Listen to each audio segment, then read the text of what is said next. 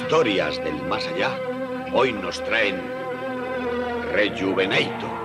Una rica estrella de cine financia a un investigador para que encuentre el suero que la mantenga siempre joven. Pero la impaciencia la hacía cada vez más insoportable. Hoje vamos navegar até às profundezas mais negras do cinema de terror dos anos 80, a Mariana Trench, ou a Fossa Mariana do cinema de terror, para falar de um filme chamado Rejuvenator, também conhecido como Rejuvenatrix, ou em português, O Eligir Maldito, aqui a capitalizar qualquer coisa do Reanimator.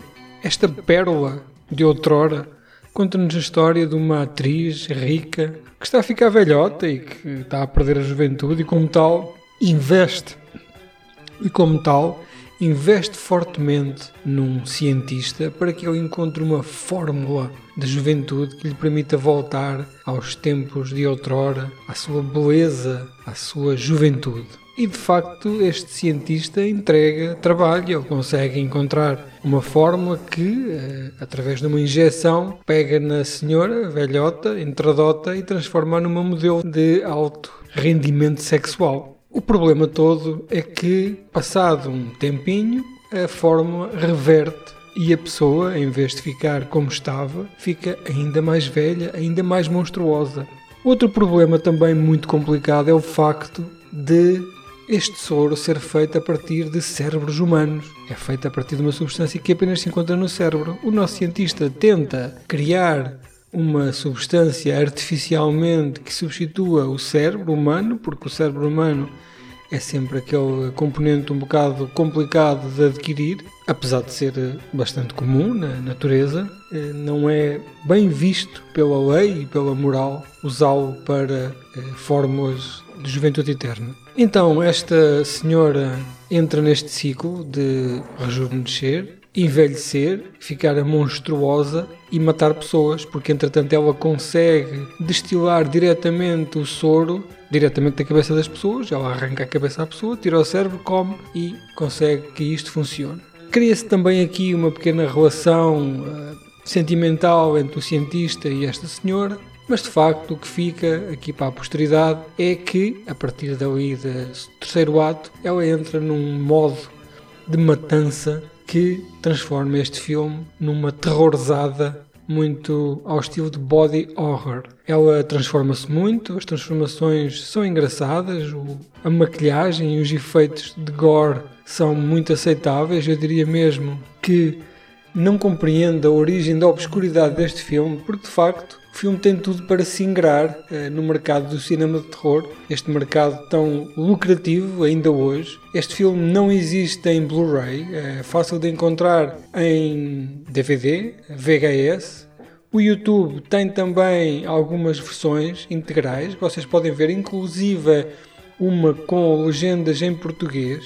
E de facto é destes filmes hum, inexplicavelmente obscuros, quer dizer, há tanta coisa má, mas não é má que seja bom, é má, genuinamente má, no mercado, que este teria algumas oportunidades. De facto, quanto a uma história hum, negra e, e triste acerca da do envelhecimento, acerca das pessoas que viram em tempos o mundo como vencedores e de repente se veem envelhecidos e a única margem que tinham para vencer era de facto a beleza e tentam recuperar a todo custo. Neste caso é a morte, destruição. Os efeitos especiais são engraçados, o filme é muito escuro, tem um, um, aspecto barato ao nível de cenários e ao nível de filmagem, mas também tem muito a ver com a transferência. A versão que eu vi é um DVD RIP muito mau, que eu até desconfio que seja se calhar um VHS RIP. Este filme certamente brilharia em Blu-ray e acredito que seja lançado brevemente, até porque está-se a raspar o fundo do baú do cinema de terror dos anos 80 e este era um filme que seria muito bem eh, recebido pelos fãs. Uma das melhores cenas deste filme é uma cena de 5 minutos, talvez, super longa, longa demais para o tipo de filme que é, mas aceitável, em que eles vão a um bar, a nossa jovem injetada com o, o da juventude entra na discoteca com um garanhão que entretanto engatou para algum sexo ocasional e depois acaba por se transformar e vai à casa de banho e faz ali um conjunto de matanças. Mas o que interessa nesta cena de bar é que há uma atuação de uma banda que são as Pussycat Dollies. Uma banda que toca uma música inteirinha de princípio ao fim, uma ou duas, já nem me lembro bem, mas de facto a performance da, das miúdas aparece completa no filme, quer dizer, eles entram num bar e durante 5 minutos é a atuação, como se fosse um videoclipe desta banda, uma banda de metal feminino, inteiramente feminino, é, que só tem um álbum editado e vocês podem até encontrar inclusivamente no Spotify, eu já o estive a ouvir, e é aquela hum, frescura oitentista que apanhamos na cara, aquela banda que quer se ingrar no mundo do rock, uma banda de glam rock,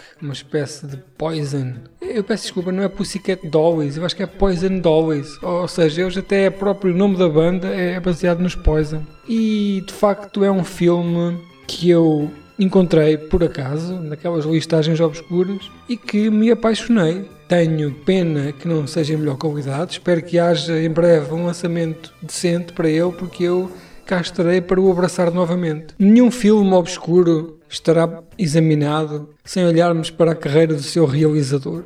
Falamos de Brian Thomas Jones, um senhor que tem na sua carteira quatro filmes, sendo que três são de terror, filmados em 88 e 89, ou pelo menos lançados. Um é o Rejuvenator, Rejuvenatrix, que nós falamos. Outro é Posed, que é a história de uma modelo que aparece em revistas nua, que faz filmes de slasher e que tem um namorado, um bodybuilder, um gajo do ferro do ginásio, que fica invejoso, ciumento e toca a matar toda a gente com quem ela se cruza.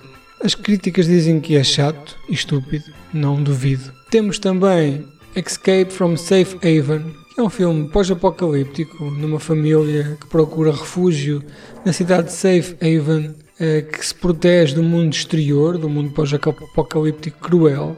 Eh, no entanto, mal entram dentro deste terriol, deste Safe Haven, descobrem que aquilo é uma espécie de prisão e rapidamente o filme se transforma num filme de prisão. Tem também um filme de 2004, altura em que deve ter levantado da tumba para realizar, que é acerca de competições de porrada nas traseiras dos bares, em que rapazes contra raparigas lutam, e as raparigas são boas de porrada neste filme.